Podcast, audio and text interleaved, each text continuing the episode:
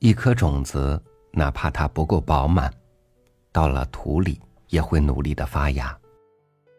再不完美的人，他的梦想也都想长大。与您分享秦牧的文章《缺陷者的鲜花》。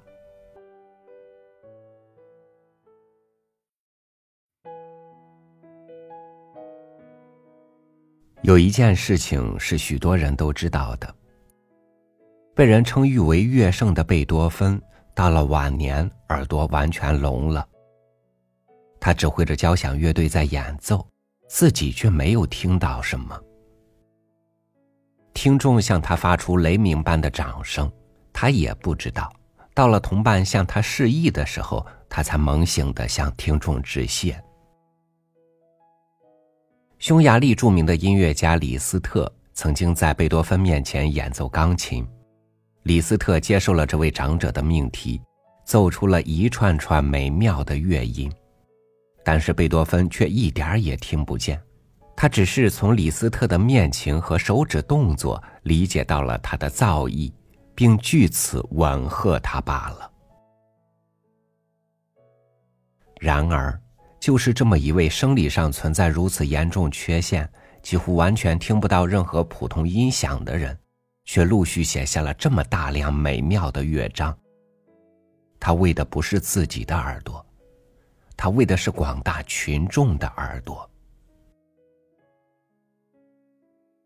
像这样的历史轶事，我们今天追想起来仍是很感动的。在一个音乐大厅里面。美妙的乐音四溢，所有的人都沉浸在甜蜜的艺术欣赏中。然而，那个以全部生命活力舞动着他的仙笛般的指挥棒的音乐家，自己却一点声音也没有听到。但是，这位不幸的音乐大师，我想，他所感受到的另一种幸福。恐怕又是当时那音乐大厅里许许多多的人所没法体验到的。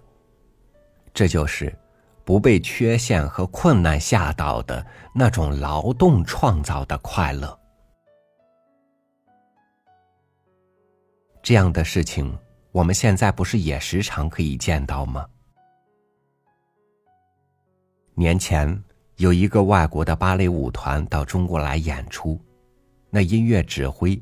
是一位眼睛瞎了的七十岁的老者。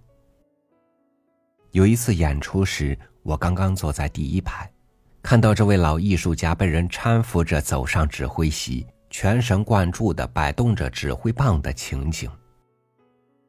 想到他原可以在家颐养天年，却不愿休息，行程万里到国外来参加演奏活动。而当舞台上那些美妙的舞蹈在演出时，他却一点儿也没有见到。虽然我的视线不能专注于舞台上那群美丽如花的正在舞蹈着的姑娘们，而是集中于这位穿着庄严的礼服的老音乐家身上，特别是他强劲有力的双臂上。一时，我想起了盲诗人荷马、聋音乐家贝多芬这一类人物。想起了中国的生无所惜的崇高的格言，想起了英勇无畏这一类珍贵的词句。就在我们身边，不是也有好些这样的人物吗？这些年，我们听到有多少残疾者、缺陷者在学习和创造上攀登了怎样的高峰啊？有些人。半身瘫痪了，却成为扫盲能手；有些人身体残废了，却发展成为艺术家、翻译家。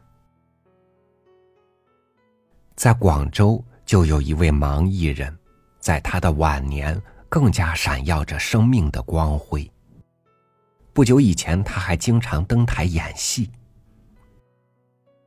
还有一位从事微细雕刻的象牙工艺师。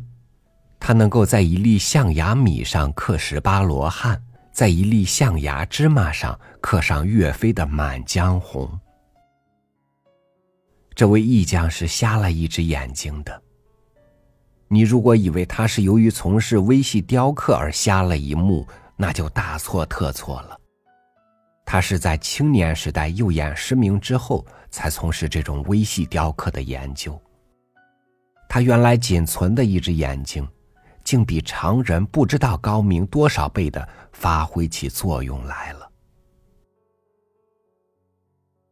这些缺陷者、残废者捧出来的艺术花束，往往是格外鲜艳的。他们的汗水化成花朵上晶莹的露珠，这多么使人想起逆流回游的勇敢的鲑鱼，以及那搏击长空的豪迈的山鹰，把阻力。化成动力，使坏事尽可能变成好事。这些缺陷者在艺术上的卓越成就，不正是些雄辩的例证吗？如果说一个个寻常的人振作起精神，激发起毅力来，尚且可以创造如此的奇迹，那么为最先进的思想所完全武装起来的人，这样的人所组成的集体。这样的集体所领导的国家，将能够克服多少的困难，创造多少的奇迹呢？让我们赞美能够征服缺陷的大勇者。让我们从历史上某些缺陷者所栽培出来的瑰丽的艺术鲜花中，更好的领略勇敢、劳动、创造。这些词的芬芳。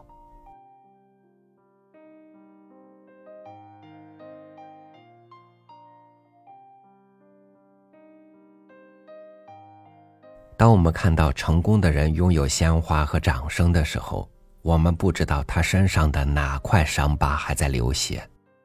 所以，那些我们身上影响着我们去努力去实现梦想的因素，我们眼前的磨难、阻碍。为什么就没有成为我们赢得鲜花的垫脚石呢？感谢您收听我的分享，我是朝雨，祝您晚安，明天见。